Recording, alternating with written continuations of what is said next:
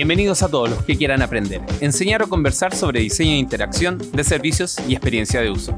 Soy Sauce Babilonia y llegó la hora de destapar una cerveza y dejar correr la conversación. Esta semana conversamos con Gustavo Soto, gerente de experiencia digital en Accenture, que con cerveza en mano nos habla de la gestión del UX y las nuevas conversaciones que debemos abordar como diseñadores. Conversación, sí, dada el 19 de enero.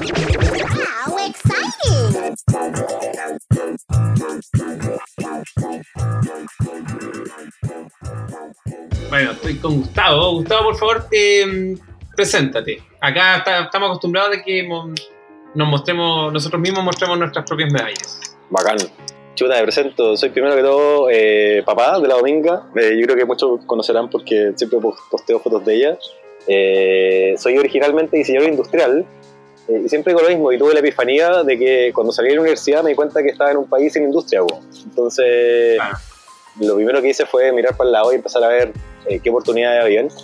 Y de a poco, a raíz de, este tema de la ergonomía, empecé a hacer relaciones entre, bueno, hay, sistemas que funcionan bien para las personas y sistemas que no. Eh, y ahí me picó un poco el bichito saliendo de la universidad. Eh, empecé a hacer algunas clases, eh, me metí después en el mundo del marketing digital, hice un magíster en, ese tema.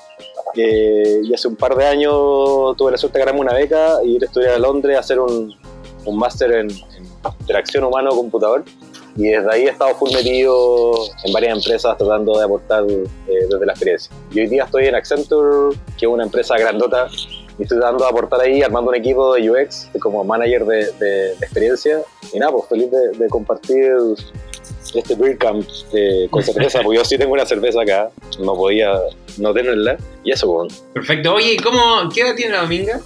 Seis. Seis años. Sí. ¿Cómo le, cómo le contáis lo que haces tú cómo le explicáis la experiencia de uso, la experiencia de cliente? ¿Qué hace Palpa de, de 9 a 6? Yo creo que poco le puedo explicar, ¿verdad? Cuando trabajaba en WOM, eh, ella siempre me decía que yo le preguntaba qué hace el papá, y me decía vende celulares. Y, no está tan lejos, pues, finalmente eso, eso en el bottom line, eso es lo que uno hace. Pero hoy día eh, me es difícil explicarle porque, porque he enredado este tema. ¿cachai? Cuando yo he escuchado los podcasts anteriores y siempre está esta pregunta, ¿no es cierto? ¿Cómo le, cómo le contáis a tu abuelita? ¿Cómo le contáis a tu mamá? Eh, yo creo que hoy día es difícil eh, dar esa explicación. Lo que sí te puedo decir es que, o como lo todo de explicarlo en algún asado, me acuerdo, es como decir, bueno, ¿cómo así, por ejemplo, cuando vayas a pagar el supermercado y, y tenéis que pagar y te, te sentías ansioso y empezás a sentir como ciertas cosas que no son tan positivas? Y digo, uno, de mis roles es poder hacer que tú no te sintáis ansioso, que no sintáis miedo, que ojalá cuando pagaste algo sepáis que pagaste y no te quede la duda de que lo hiciste. Me comunico más o trato de explicar más allá del resultado que provoca todo lo que hacemos nosotros en una experiencia, más, más, allá de contarle las metodologías que son extrañísimas, llenas de neologismos y llenas de cosas que, que, nosotros no más entendemos. A mí me, asombra que todos tienen su, su forma distinta de explicarlo. Es que, es que un tema de evolución de como no sé, pues imagino que para los arquitectos en el 1600 va a haber sido más o menos difícil explicar que, porque la gente no tenía tantas construcciones, ¿cachai?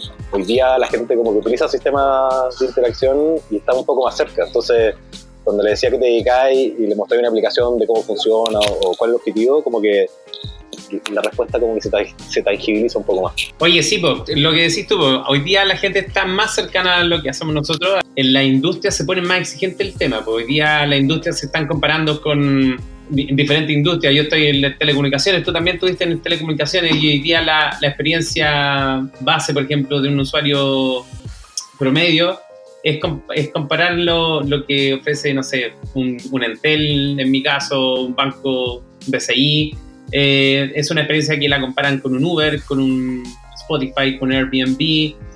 Tienen, tal vez son peras y manzanas, pero ellos quieren tener la misma experiencia. Tú querías hablar de cómo, cómo eso ha cambiado un poco en, en nuestro quehacer. Sí, es que yo creo que es un súper buen punto de partida, porque hoy día eh, las expectativas de los usuarios están creciendo medida a los sistemas que utilizan. Me acuerdo haber visto una gráfica del 2017, un poco vieja, pero tú miráis, por ejemplo, cuáles eran las aplicaciones que más utilizaban los usuarios de 18 a 35 en Estados Unidos, y eran básicamente las mismas que usamos nosotros. Este, aparecía Google, Facebook, Instagram, etcétera, YouTube, y tú decís, chuta, entonces significa que en verdad globalmente estamos utilizando las mismas interfaces y eso lo que está haciendo es que, como decías tú, los usuarios se están acostumbrando a otro nivel de servicio. Entonces, cuando se meten, por ejemplo, a, una, a su app del banco, y la cuestión se demora en cargar, ¿cachai? Tú decís, oye, pero ¿por qué se demora en cargar si Instagram como que en 0,1 segundo ya tiene 5 fotos cargadas y todo el stream cargado? Y hago un clic y puedo ver eh, historias en videos, etcétera, ¿cachai? Entonces, eh, nos, estamos, nos estamos acostumbrando y nos estamos bien acostumbrando a ese estándar de servicio y, experiencia. Principalmente hay, hay algo que es re importante, que todas estas aplicaciones grandes o de uso masivo están modificando los componentes funcionales o la manera en que nosotros nos estamos relacionando con esos sistemas. ¿cachai? Entonces, hoy día cuando probablemente necesitemos diseñar algo para banca o para, no sé, seguros, ¿cachai? Eh, no necesariamente tenemos que ir a mirar qué es lo que está haciendo el del lado, sino que el benchmarking hoy día tiene que ser más de experiencia y tiene que ser, bueno, ¿qué está haciendo Uber, ¿cachai? Eh, para dejarme tranquilo de que el pago fue efectivo una vez que yo me dejé del, del, Uber, ¿cachai? Eh, esas son las lógicas que hoy día eh, afortunadamente están empezando a entrar en la mano de los usuarios porque usan todos los días las aplicaciones eh, y que nos sirven a nosotros como benchmarking de, experiencia, como decía yo, eh, y en verdad es diseñar para ese nuevo estándar. Yo hace seis años atrás creo que todas las empresas se querían parecer a Apple, querían tener toda la misma experiencia de Apple.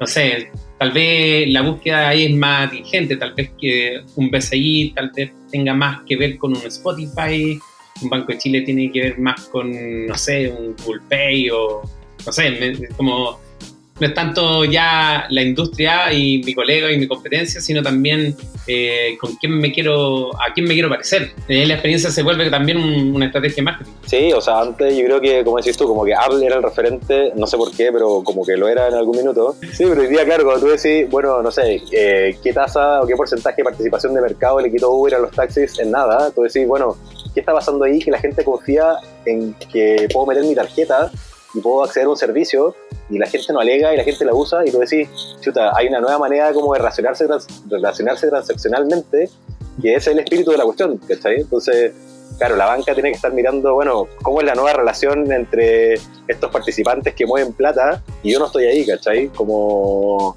como lo encuentro notable porque finalmente si te estás mirando el ombligo todo el rato, eh, a estar en círculo eh, tratando de hacer banca, mientras lo que tenéis que hacer es descubrir cómo es este nuevo relacionamiento entre las personas y el dinero, ¿cachai?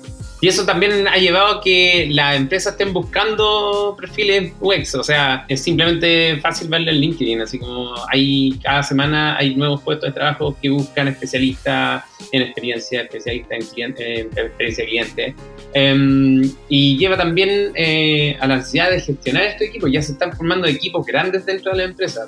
Sí, o sea, la idea, bueno, y hay dos desafíos. Yo creo que uno tiene que ver con, bueno, encuentro notable que exista este boom de, de la experiencia, ¿no es cierto? Hoy día, de hecho, a los que hemos estado metidos también en educación, estoy feliz de poder, no sé, realmente hay una empresa y te encontráis con, con tus alumnos que, que, tú sabes que se están formando y que están preocupados por crecer y que esto del boom del UX no solamente es como una moda, sino decir, bueno, hay gente que se está preparando eh, porque entiende que el mercado hoy día está demandando esta, esta, esta capacidad, ¿cachai?, de, de personas. Y en la capa, en la capa de gestión, claro, tiene que ver con que en algún minuto todos fuimos como el one man band de la empresa donde estábamos, donde éramos los únicos que hacíamos experiencia. No nos entendía nadie y peleábamos con todo y, llegamos con los wireframes, bueno, nos tiran por la cabeza y, y, todos pasamos por eso. Y ahora no, ahora hay equipos que están dedicados, que, que ya se están haciendo como trabajo en conjunto con tecnología, trabajo en conjunto con el negocio, eh, y, y, esa, esas nuevas relaciones que se están generando dentro de la empresa eh, generan también nuevas conversaciones. ¿sí? Un, poco, un poco la mirada que yo creo que existe hoy día es que se están generando equipos que están respondiendo a las necesidades del negocio eh, y tratan de cómo esas necesidades después las empujan hacia tecnología eh, y pueden lograr hacer algo que sea valioso para los usuarios. Pero, pero yo creo que algo importante que está pasando es cómo esas nuevas conversaciones que se dan entre tecnología, negocio o experiencia, finalmente eh, son acuerdos o son co-construcciones más que son pedidos, ¿cachai? Mm. y hay varios, hay varias como eh, coordenadas ¿cachai? que se pueden mirar. Una, una tiene que ver con modelo operativo, es decir, cómo hoy día la empresa al trabajar ágil están tomando como otra velocidad de decisiones, de conversaciones. Eh, y en otro sentido que a mí me interesa harto es cómo la experiencia está evolucionando hacia tener conversaciones que son de un poco mayor nivel, por así decirlo. ¿cachai? Por lo general, como te decía, yo creo que hoy día la madurez de, estos equipos tiene que ver con que están haciendo una muy buena definición de experiencia del canal. Es decir, le llega una pedida, eh, toman esta definición y dicen, bueno, vamos a, por ejemplo, hay que hacer una nueva aplicación eh, para un seguro. dicen, bueno, vamos a hacer la mejor experiencia para que los usuarios que contraten este seguro lo contraten y estén felices y se pueda medir, etc. Eh, y después empiezan otras preguntas, tú decís, ese, ese, es un estado de madurez, ¿cachai? El estado de madurez siguiente es, bueno, cómo yo participo en la definición del canal. Es decir, bueno, pero efectivamente, ¿va a vender seguro? Eh, ¿Va a contratar seguro? Eh, ¿Cuál es el rol del canal? ¿Queremos que tenga todo el ciclo postventa? ¿Queremos que haga algunas cosas? Y eso por lo general desde UX están empezando a pasar esas conversaciones, donde desde experiencia uno empieza a refutar por qué. Porque como tenéis la capacidad de hacer investigación con usuarios, tenéis mucho más calentito y tenéis mucho más claro qué es lo que necesitan los usuarios. Y el negocio está a poco entendiendo y escuchar que uno puede hacer una co-construcción de la definición, por ejemplo, del canal. Pero el siguiente paso, que yo creo que se viene con todo, y, una de las cosas que me tiene a mí eh, investigando, tiene que ver con la definición que finalmente vaya a ser definición de experiencia, hacemos definiciones de negocios digitales, donde tú te sentís capaz, tanto tecnología como el negocio, de decirle, ¿sabes qué? Estos tipos no, no es que necesitan una app para contratar un seguro. Si lo que necesitamos, ¿cachai?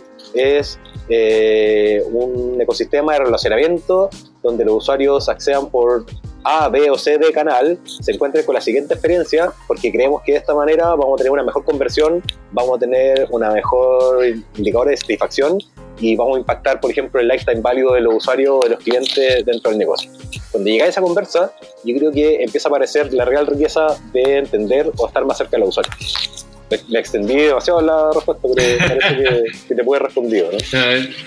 Al final tú lo, lo veis como niveles de mm, de conversaciones, como no es tanto decir ya el botón a la izquierda o a la derecha, sino también es como un poco más que el, diseñador de experiencia o el diseñador de interacción se metan en, la estrategia, que ya la UX sea parte de la estrategia. Sí, y es como el sueño que todos tenemos. Me acuerdo, me acuerdo el año pasado o antepasado vi un meme que era, lo voy a buscar y en lo posible lo, lo publicaremos por ahí, que decía así como UX hace cinco años, así como decía, me encantaría participar de las ediciones de negocio. Y después decía como UX hoy día, y el tipo así como todo cagado, como eh, sin poder dar una respuesta eh, y meterse en el tema. Y no, no sé si eran estados de madurez, pero yo creo que son estados donde bueno, los equipos, UX hace un par de años, como te decía, había, había un par, ¿no es cierto?, que estaban haciendo la pega y por lo general eran ellos solos contra el mundo.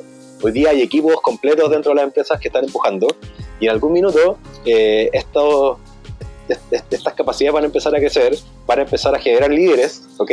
Y esos líderes van a tener que tener la capacidad de poder tener conversaciones eh, donde realmente se, teman, se metan en temas, perdón, eh, claves para la empresa, así como cómo lo que estamos haciendo en términos digitales o de aplicaciones o lo que sea está impactando costos operacionales de la empresa. Cómo estoy impactando eh, la venta o el revenue, ¿cachai? De distintos canales de la empresa.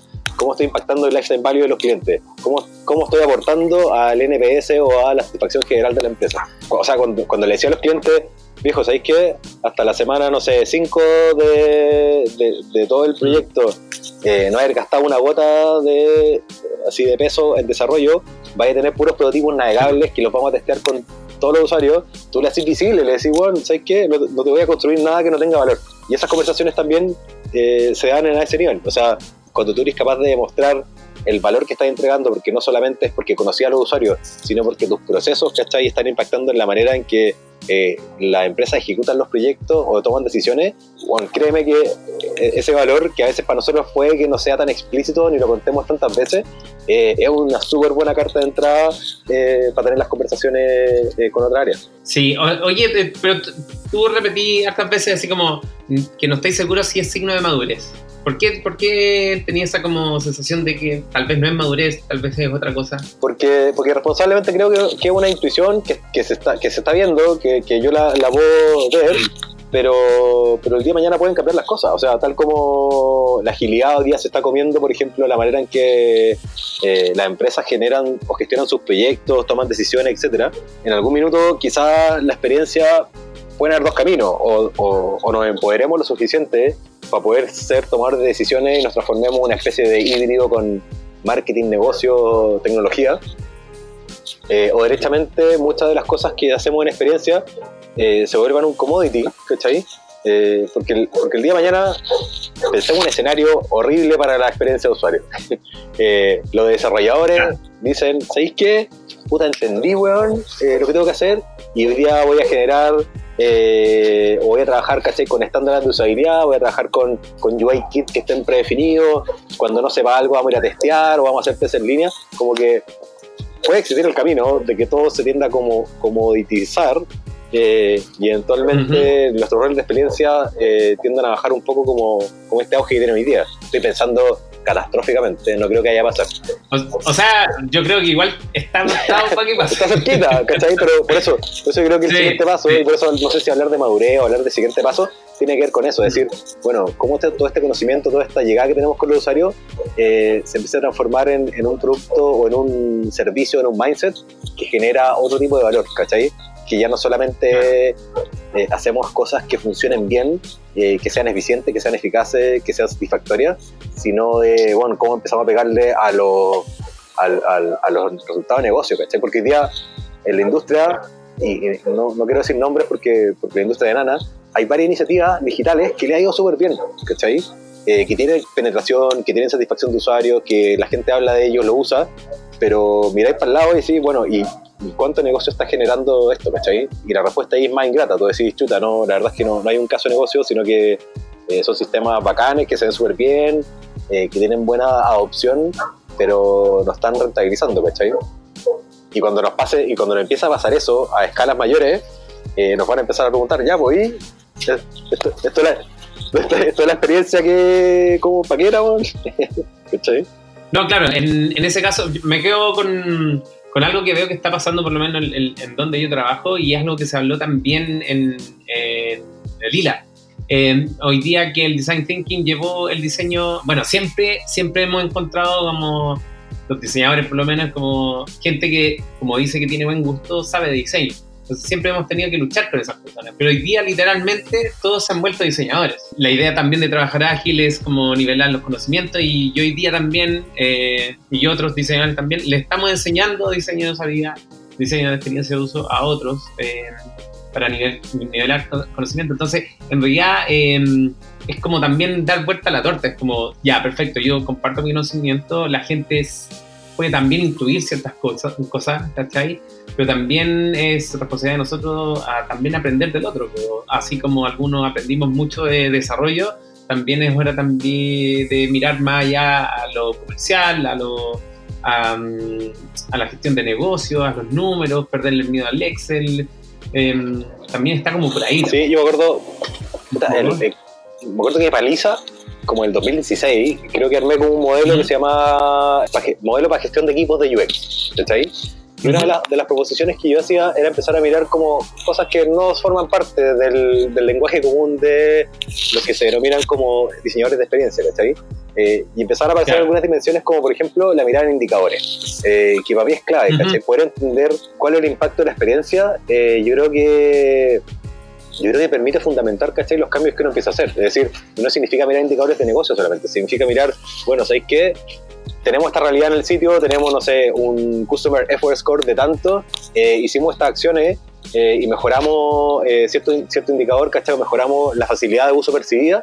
Tú decís, bueno, ¿cuánto, cuánto finalmente aumentó en conversión? ¿O cuánto, ¿cachai? Cuando te haces cargo de poder rentabilizar lo que tú estás diciendo que vaya a mejorar, que a veces no solamente es conversión de un, de un commerce, empezáis a tener datos para ir tomando decisiones. Más, más allá de defender tu pega, es como vais tomando decisiones conscientes en base a las acciones que vais tomando. Y el otro punto era como de la conexión con TI, ¿cachai? Hoy día, hoy día tengo un gran conflicto con, con, cuando el diseño se, se, encarga solamente de diseñar la experiencia, ¿cachai? Para mí el diseño de experiencia se mide como en las manos de los usuarios. Es decir, tú tienes que estar pensando soluciones end-to-end, ¿cachai? O de punta a punta, porque finalmente si tú haces una definición de una... Imaginémonos que estamos diseñando una aplicación y enseñamos que la primera pantalla porque la arquitectura de información y la investigación nos dijo, ojalá tenga toda la información del gallo con todos sus su movimientos y su, su resumen, caché, un dashboard completísimo, bacán. Pero después te das vuelta y caché que los gallos, no sé, de backend, de, de desarrollo, te dicen, Juan, invocar o orquestar todos esos servicios se va a demorar, bueno, cinco minutos, ¿cachai? Eh, no es posible realizar esa experiencia. Entonces, el día de diseño de experiencia lo tiene que ver solamente con hacer proyecciones que le sirvan a los usuarios, sino que, bueno, cómo nos comprometemos todos, comunidad, en poder entregar eh, productos, ¿cachai? Que sean posibles de hacer, que generen eh, valor para los usuarios eh, y que finalmente, cuando estén en las manos de los usuarios, generen valor, ¿cachai? Se puedan usar, sean, sean factibles. Me toca muy de cerca ese ejemplo, me, me, dio un poco de penita. Oye, em, pero claro, en, esta, en este ecosistema se está pidiendo más perfiles. Em, claro, lo que decías tú, de repente ya el, el, desarrollador ahora ve la mirada de experiencia, pero tampoco podemos estar todos como por silo, cada uno viendo su lado de la experiencia. Hay que coordinar todo esto. Y, y por eso sale, sale este nuevo perfil de, del gestor de la UX o el gestor de CX, como, como quieran eh, etiquetarlo, pero alguien que administre estos esfuerzos, que les ponga también norte. Me acuerdo que el, Rodrigo Era hizo un post sobre esto el, en noviembre del 2017, sobre que estaba notando que las empresas estaban pidiendo más gestores de UX. ¿Cómo lo ves tú que ahora estáis en, en, ese rol? Sí, yo creo que yo creo que son varios desafíos y, y más allá, porque hay un desafío que, que es re bonito, que tiene que ver con, con, con el cómo tú formáis personas o cómo tú empezáis a sacar lo mejor de cada uno de los roles, ¿cachai? Para poder generar resultados. Eh, pero no solamente resultados, sino que cómo comprometía a los equipos para que hagan desarrollo de carrera, para que entiendan, porque finalmente cuando te metí en temas de UX, entendís que hay mucho espacio, ¿cachai? Eh, mm. Hace un par de años como que ¿Te acordás que era como, si erais UX, casi que erais como el gallo que hacía como investigación, UI, un poquito de front, eh, y como que picaba todo. No, y además te instalaba el impresora. No, claro, y hacía el café, weón, y, llegaba al Starbucks con los nombres bien escritos, weón, todo, ¿cachai? Y hoy día no, hoy día, no sé, hace un par de años, yo creo que dos o tres, cuando, no sé, Google como que sacó el primer como post así como de necesitamos un UX writer, como que todos empezamos a entender de que, bueno, habían N pegas que son re específicas, ¿cachai? Y que requieren coordinación, que requieren entender cuál es el valor que generan en cada proceso, en, qué minuto, ¿cachai? Eh, yo he tenido la experiencia, por ejemplo, de trabajar con varias células de desarrollo armando el mismo producto al mismo tiempo, ¿cachai? Y, y es un tremendo desafío para UX porque finalmente tenéis que eh, tener la capacidad de guiar o entregarle herramientas a las personas con las que estéis trabajando de manera que todos vayan de manera ordenada o más o menos para el mismo lado, eh, entendiendo que son productos distintos, que cada uno tiene un product owner que toma decisiones de distinta manera y que el UX finalmente se transforma en una especie como de consultor eh, interno, ¿cachai? Eh, y, empieza a desarrollar otras habilidades. Entonces, eh, cuando dejamos de ser el, el, one man band, el one man band, ¿cachai?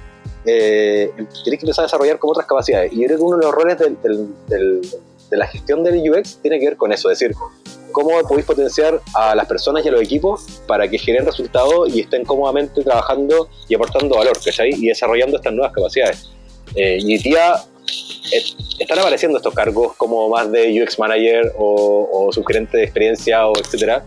Eh, y la verdad es que, que, son nuevos desafíos porque como industria no estamos acostumbrados a tener estos desafíos que hemos tenido que ir construyendo y creo que, que paso a paso quizás los, los, que los que trabajan en agencias hace mucho tiempo, sobre todo en, las agencias como de renombre en Chile, eh, ya tienen esta conversa hace rato. Eh, para los que nos recién nos estamos encontrando, ¿cachai? Con, con qué significa gestionar equipos en esto nuevo o en estos desarrollos eh, que son UX, que son Lean UX, que son UX con Scrum, ¿cachai? Eh, son, son bonitos desafíos y son cosas que están pasando ahora. O sea, si tuviéramos que, si, si pudiéramos simplificar, yo creo que como decís tú, hay una, una mirada que la que conversamos recién que tiene que ver con la gestión del equipo y tiene que ver con el desarrollo de talento y todas esas nuevas capacidades que por lo general los que no tenemos alguna formación, sobre todo en desarrollo de personas, eh, eh, eh, es complicada y se aprende en el camino. Después está todo el mundo de la conexión con, con el modelo operativo, el cómo funciona la empresa por dentro, ¿cachai? Y yo creo que eso es re importante tenerlo bien mapeado.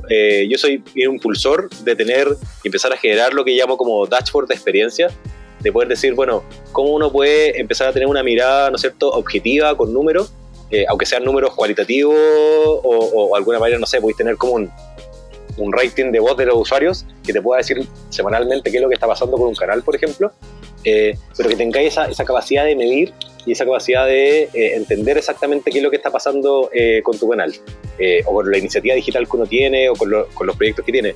¿Por qué? Porque de esa manera es más fácil mantener relaciones con tecnología, con negocio, y le estáis diciendo constantemente dónde están tus prioridades y por qué. Y tercero, es tener esa capacidad ya de conversar acerca de eh, los indicadores. Yo, sí, yo siempre como que en algún momento, no me acuerdo que me enseñó esto, pero siempre lo practico, que tú tienes que conocer muy bien cuáles son los indicadores que le duelen, que le duelen a la persona que está frente tuyo, ¿cachai? ¿Cu- ¿Cuál es el mejor ejemplo que tengo para esto? Es poder decir, viejo, la mejor, la mejor fecha para ir a comprarse un auto es cuando están a cierre de fin de mes y el vendedor necesita venderte un auto porque el tipo está a dos autos de llegar a la meta. Va a ser mucho más fácil negociar. ¿Por qué? Porque tú entendís que su indicador, que es venta, ¿cachai? Eh, de alguna manera, como que si entendís dónde atacar eh, o cuál es el indicador de esa persona, las compras se vuelven más fáciles. Podía apalancarlo. Voy a apalancarlo, a negociarle y te sentís con el derecho Mm. porque entendí el contexto del usuario. ¿cachai? Este, este es como Exacto. la mirada media como oscura de, la, de UX, de, de poder entender Sí, ah, oposición. Entonces, cuando vaya donde el tipo de desarrollo, eh, al tipo le decís, no, es que bueno, tengo, un, tengo un problema porque los usuarios no están entrando y tengo una cuestión, al tipo no le importa porque el tipo le pagan por cantidad de proyectos que saca o por, ¿cachai? Y ahí, y ahí hay que ser bien inteligente y estratégico de poder decir, bueno, ¿cómo, cómo ataco a estas distintas personas? ¿Cómo logro resultados?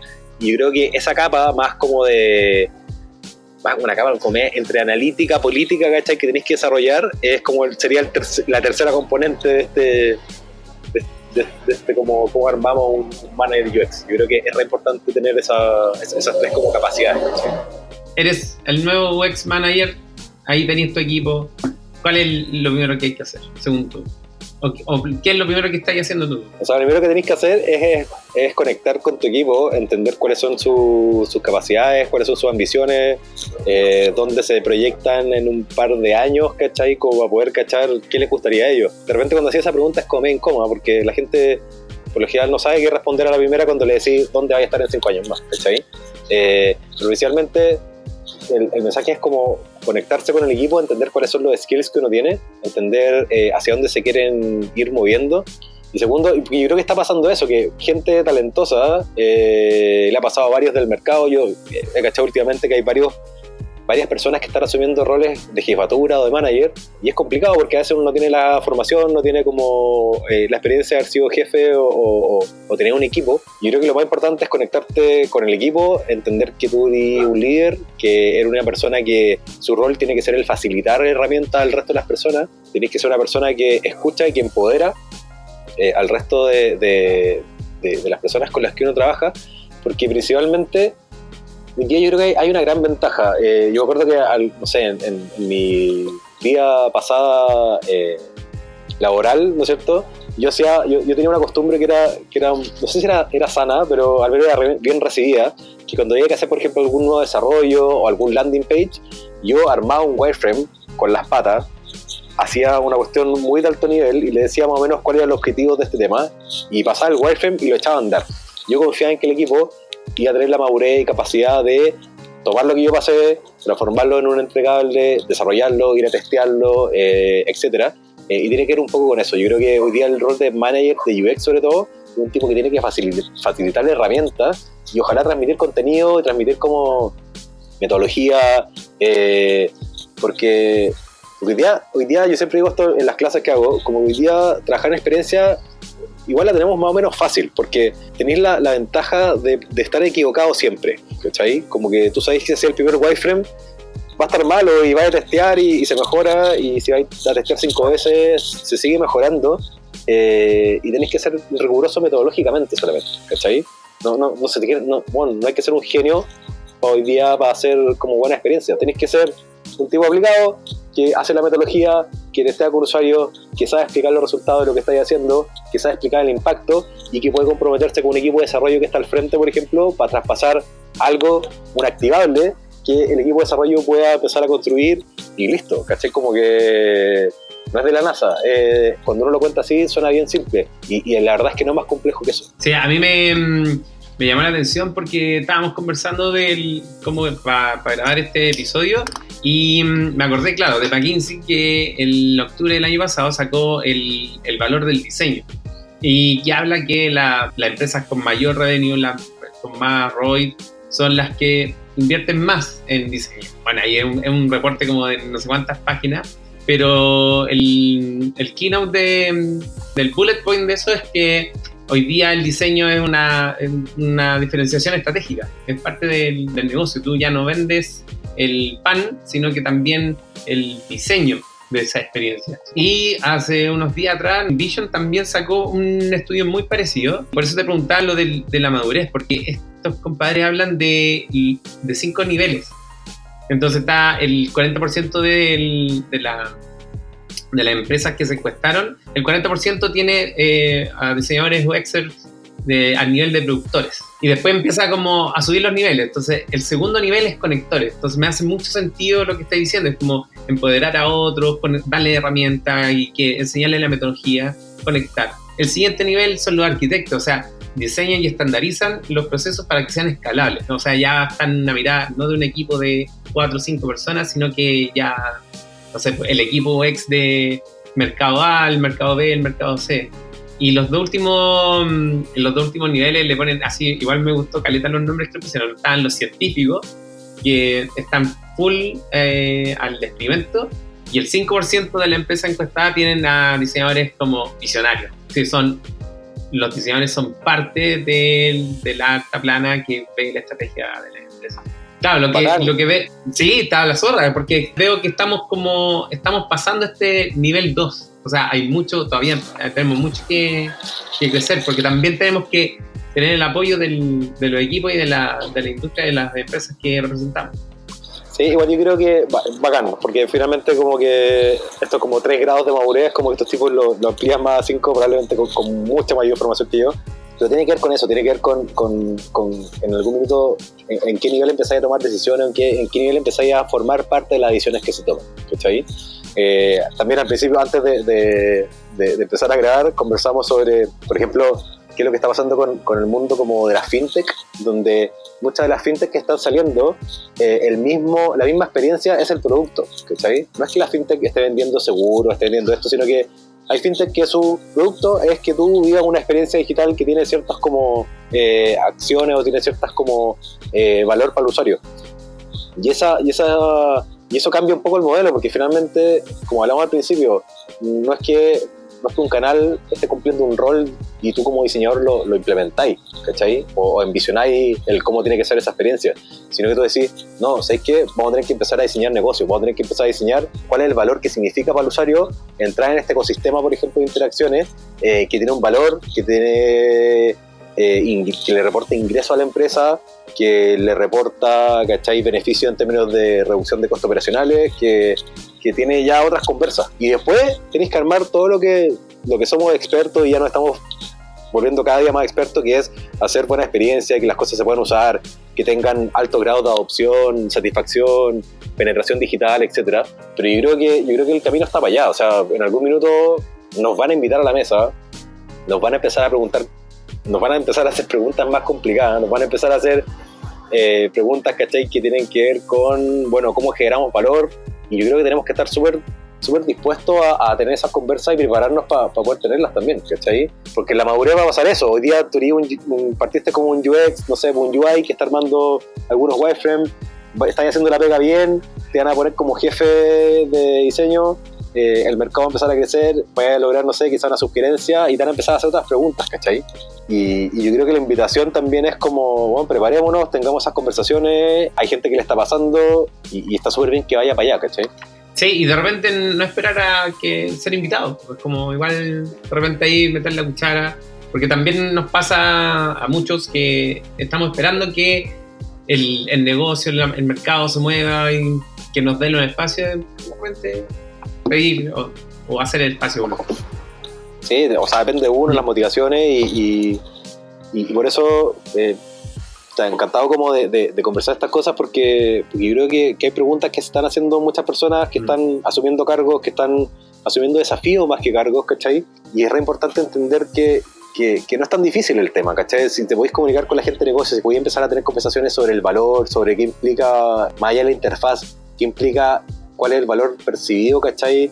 O la propuesta de valor de un canal o un servicio digital para las personas, la verdad es que la, la, conversa se enriquece y uno se empieza a validar más porque finalmente ven que tus esfuerzos no tienen que ver con este, este un poco como, quizás la industria en un principio nos veía a nosotros como los UX, como los filántropos, ¿cachai? Que venían como a hacer interfaces como bonitas y como que la experiencia y Apple y todo eso sino más bien hoy día son personas que, que, en verdad vienen a aportar valor a la empresa o a las organizaciones o al, lo público, ¿cachai?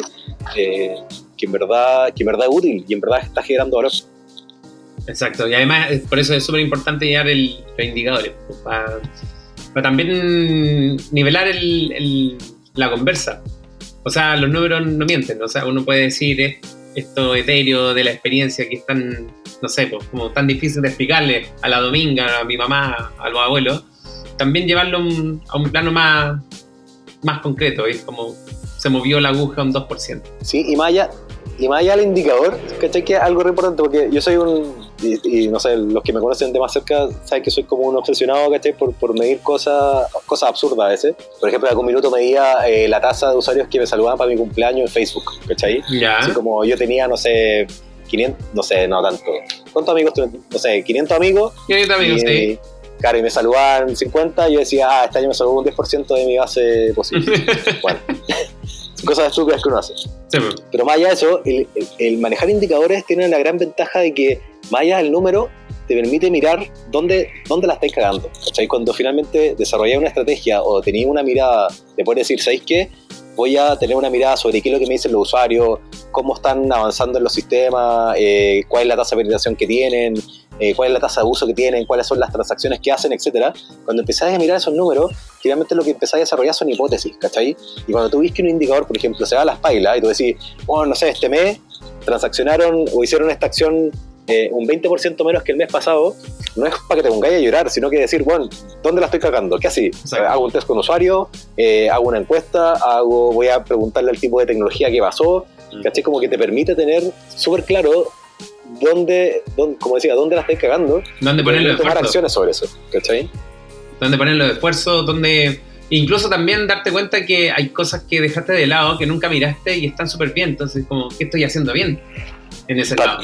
También, ¿cachai? Mm. Como que finalmente, y, las personas, por lo general las empresas, le tienen mucho miedo a hacer eso, porque finalmente cuando empecé a abrir qué es lo que piensan los usuarios de mí, todas tu encuestas de satisfacción anual que pusiste en tu memoria, que se veía súper bonita y querías la empresa más bacán, eh, tú decís, chucha, no, no. Puede ser en el global, pero quizás en este canal, bueno, está desastrosamente mal, ¿cachai? Eh, y tener esa, esa humildad, por así decirlo, de poder decir, bueno, vamos, pongámonos afuera, preguntemos a la gente qué es lo que piensa nosotros. Eh, es un acto, bueno, que, que las empresas recién hoy día se están atrayendo a hacer, ¿cachai? Como que, bueno, les cuesta mucho. Oye, y mirémonos a nosotros. Eh, ¿Qué estáis leyendo últimamente? ¿Qué estoy leyendo? Chuta, eh, como que tengo un, Dejé un poco de leer libros técnicos. Estoy leyendo eh, hartos posts que me mandan. de repente hay cosas... Yo tengo, la, yo tengo la idea de que, de que todos los libros que son ricos, así como que cuentan temas bacanes, es porque algún tipo hace 6 o 7 años escribió un post, al tipo le fue la raja, se puso a escribir como loco y, sacó el libro. Entonces, en, ese paradigma estoy hoy día, así que estoy leyendo hartos posts y de repente cuando encuentro algún libro que sale algo nuevo, por lo general lo bajo, hago algún skim, trato de encontrar algunas cosas, pero no estoy leyendo nada concreto. Lo único que te puedo decir, el último libro que me compré, ponte tú,